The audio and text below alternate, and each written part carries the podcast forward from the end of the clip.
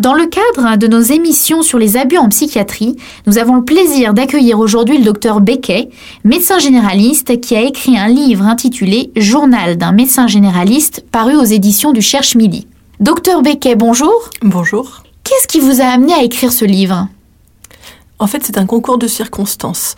Euh, J'avais commencé euh, à écrire un blog en 2005 parce que je voulais exprimer un peu mon malaise face euh, à certaines pratiques médicales.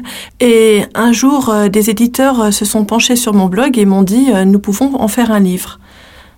Évidemment, j'ai dit oui. Pourquoi, dans votre livre, vous n'êtes pas tendre avec la psychiatrie? Parce que je vois énormément de gens qui sont passés par euh, la psychiatrie et qui ont été détruits. Par exemple, quand on donne des neuroleptiques à vie à des patients, ils finissent par grossir, par ressembler un peu à des légumes, malheureusement. Et ça, je ne le supporte pas. Ensuite, les traitements de choc qu'on donne, j'ai connu des gens dans des psy qui en ressortaient plus morts que vifs. J'ai l'impression qu'avec la psychiatrie, on fait tout pour que les gens soient plus calmes, mais le but n'est pas de guérir, le but c'est de calmer. Vous avez beaucoup de patients qui se retrouvent à vie euh, sous traitement psychiatrique? J'en ai très peu, heureusement, mais le peu que j'ai vu ne m'incite pas euh, à envoyer des nouveaux patients chez les psychiatres. Vous parlez des enfants et de la psychiatrie euh, dans votre livre, et pourquoi ça peut s'avérer dangereux justement qu'un psychiatre, par exemple, mette une étiquette d'hyperactif sur un enfant?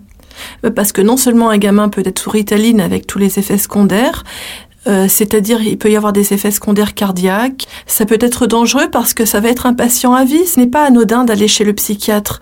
Ça veut dire qu'on en a pour quelques années ou quelques dizaines d'années. C'est une médecine qui n'est pas comme les autres.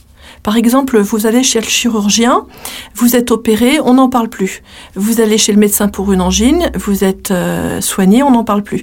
Chez le psychiatre, c'est une autre affaire. Les psychiatres se basent sur quel euh, principe pour justement étiqueter un enfant ou étiqueter euh, une personne bah, malade mentale? Malheureusement, ils se basent sur le DSM, qui est leur Bible, entre guillemets. C'est le recueil de tous les symptômes psychiatriques.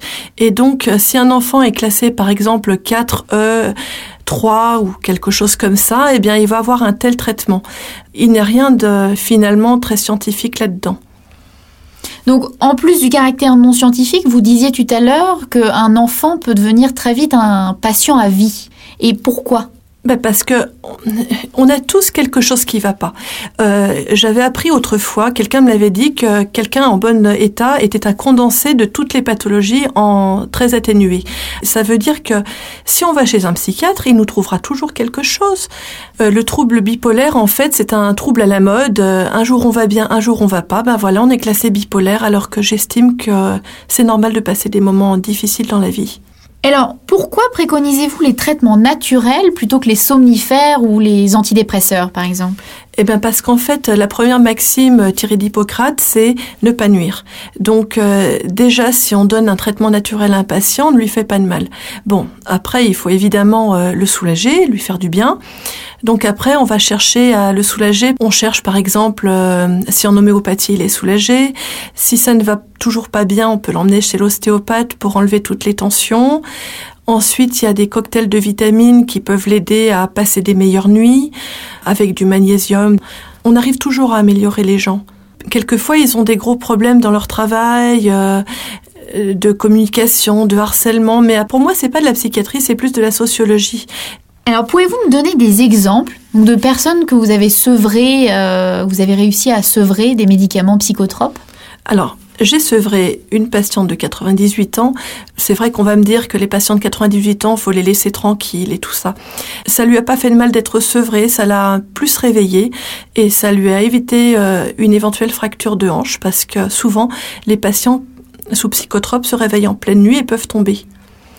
Il y a autre chose, euh, lors de la canicule en 2003, il y a énormément de euh, patients âgés qui sont morts et c'était plutôt ceux sous psychotropes parce qu'ils ne pensaient tout simplement pas à boire. Hmm, donc ça, les psychotropes peuvent euh, entraîner des effets secondaires? Ben, C'est-à-dire qu'ils diminuent les réflexes de survie.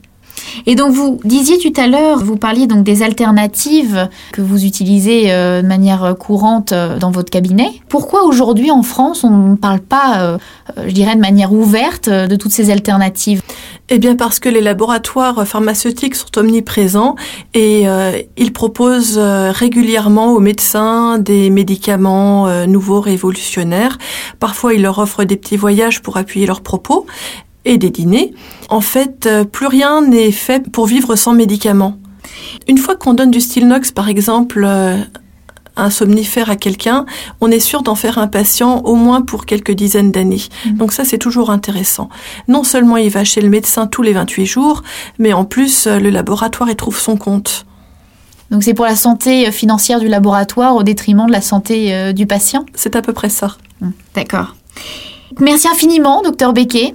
Donc, je rappelle que docteur Becquet est médecin généraliste et auteur euh, d'un livre intitulé Journal d'un médecin généraliste, paru aux éditions du Cherche Midi. Donc, pour toute remarque ou question, vous pouvez contacter la Commission des citoyens pour les droits de l'homme au 01 40 01 09 70 ou en consultant notre site internet www.ccdh.fr.